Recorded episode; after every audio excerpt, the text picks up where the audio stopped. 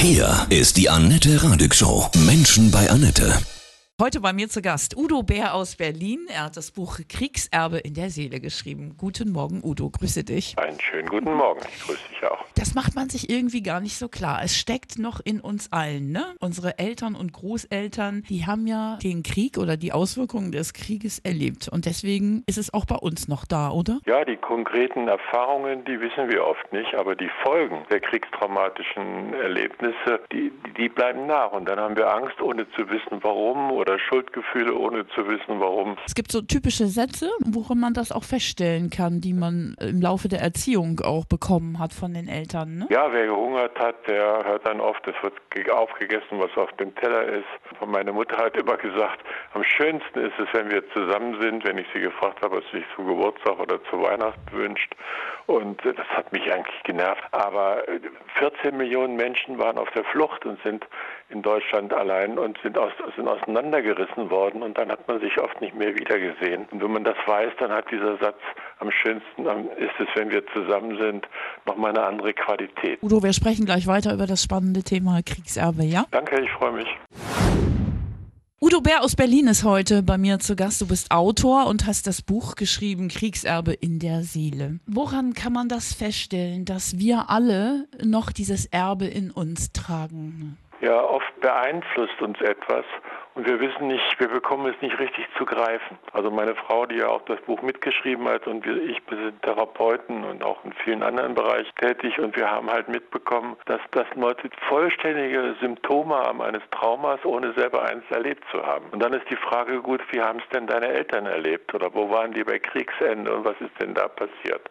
Das, der große Zugang ist, ich habe etwas und ich habe, kann es nicht greifen. Ich habe Schuldgefühle, ich weiß nicht warum. Ich habe enormen Leistungsdruck und äh, ich bekomme den gar nicht zu greifen. Ich schaffe es gar nicht mal, mal loszulassen und so. Das muss nicht mit dem Kriegserbe zu tun haben, kann aber. Wenn man Eltern hat, die jetzt auch gerade im Krieg noch geboren sind oder in der Nachkriegszeit, die haben ja jetzt nicht so viel Liebe bekommen, wie wir das jetzt so mit unseren ja. Kindern gemacht haben. Das ist ja dann auch so eine Störung, ne? dass man denkt, irgendwie, mich hat eigentlich keiner so richtig lieb gehabt. Ja, es gibt eine Menge Leere zwischen den Generationen. Ich habe selber erlebt, ich habe mit meinen Kindern und später Enkeln gelernt, was es ist zu trösten und wie das geht. Ich kenne das nicht von meinen Eltern. Genauso wenig wie ich kenne zu spielen mit den Eltern. Das habe ich auch mit meinen Kindern lernen müssen und lernen dürfen, Gott sei Dank. Diese Kriegsgeneration war extrem belastet. Es ging um, um Sein oder Nichtsein. Es ging darum, die Existenz aufzubauen.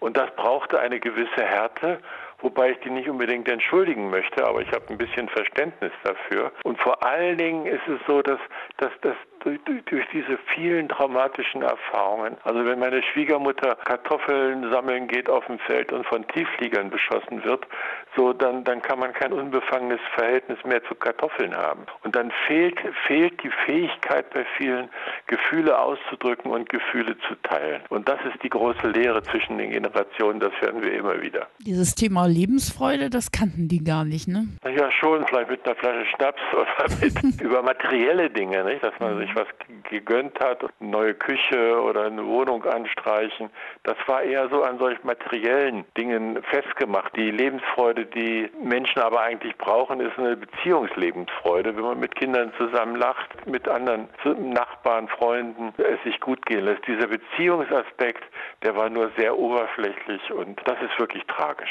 Hm. Die 15-Jährigen heute zum Beispiel, ja, spüren die das auch noch? Also manche ja. Die Folgen der Kriegserlebnisse Erlebnisse werden von Generation zu Generation weitergegeben worden. Auch diejenigen, die den Zweiten Weltkrieg erlebt haben, die waren ja vorher schon von ihren Eltern und Großeltern über den Ersten Weltkrieg mit traumatisiert. Das ist eine ganz lange Kette. Wie das bei Einzelnen sich ausdrückt, das ist natürlich sehr unterschiedlich. Und das hängt auch davon ab, ob wir Erwachsenen, wir Eltern oder Großeltern uns Mühe geben, diese Kette nicht einfach fortzusetzen, sondern auch ein bisschen drüber nachzudenken. Und das, was wir nicht bekommen haben, versuchen über andere Wege zu lernen, zu üben und unseren Kindern weiterzugeben. Also sprich Liebe weiterzugeben und über auch Gefühle zu sprechen, ne? Also wir haben unsere Forschung haben ergeben, wenn Sie ein Kriegstrauma, ein Trauma weitergeben wollen an die nächste Generation, dann klappt das am besten, indem Sie nicht darüber sprechen. Vor allen Dingen nicht emotional So, und weil die Kinder, die spüren, dass die Eltern Kummer haben. So, und dann geht das wie, das ist, wirkt wie ein schwarzes Loch. Dann geht die ganze Energie dahin und darüber wird es weitergegeben. Und dann ist es natürlich gut, nicht zu sagen, ich erzähle mal von der Vergewaltigung oder von Stalingrad, sondern zu sagen, ich habe Not, ich habe Kummer und das hat nichts mit dir zu tun und ich erzähle es dir später. Ich habe zum Beispiel jetzt diesen Film 1917 gesehen, der Oscar prämiert ist. Das ging ja da über den Ersten Weltkrieg und ja. das hat mich so berührt. Ich habe wirklich total lange geweint, weil mir auch klar war, dass mein Großvater das mit 15 alles erlebt hat und er hat darüber nie gesprochen. Ja.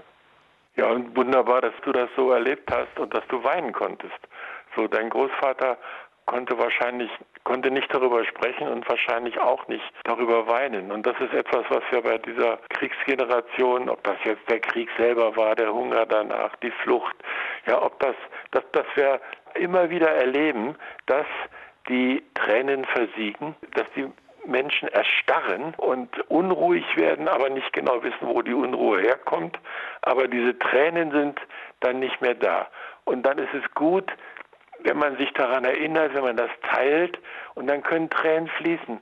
Tränen, mit jeder Träne verlässt uns Menschen ein Stück des Kummers. Trauer ist das Gefühl des Loslassens. Und wenn Menschen gemeinsam trauern über das, was sie erfahren haben, was sie vermisst haben, was sie ihnen zugefügt wurde, dann kann sich das lösen, langsam aber sicher. Aber wenn wir das nicht können, ja, wenn wir nicht wie du auch weinen können darüber, dann erstarrt es und dann bleibt es in uns und hat Macht meine Mutter zum Beispiel hat ja dann darüber auch sozusagen zwei Kriege erlebt. Ne? Ja. Muss man sich ja vorstellen. Das ist ja Wahnsinn. Macht es denn jetzt zum Beispiel Sinn, meiner Mutter ähm, dein Buch zu geben und zu sagen, Mensch, lies das mal? Also es gibt Mütter, Väter, Großeltern, die die wollen darüber nicht reden und die können nicht. Die wollen uns, die Jüngeren, auch nicht davon belasten und die haben ihre Worte verloren, ihre Sprache verloren. Da sind wir auch keine Archäologen und müssen die rütteln und schütteln, dass sie es unbedingt machen. Das muss auch respektiert werden. Das ist auch ein Schutz für sie.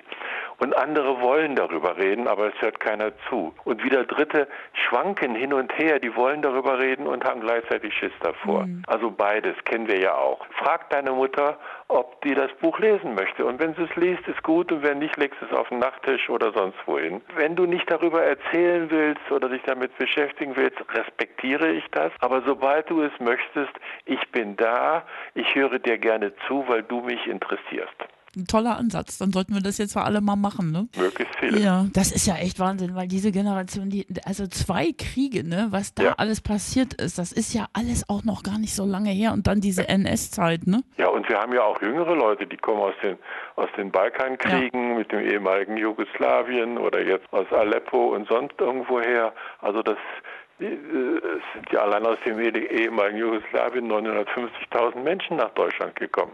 Ja, also das sind nicht mehr alle hier, aber viele.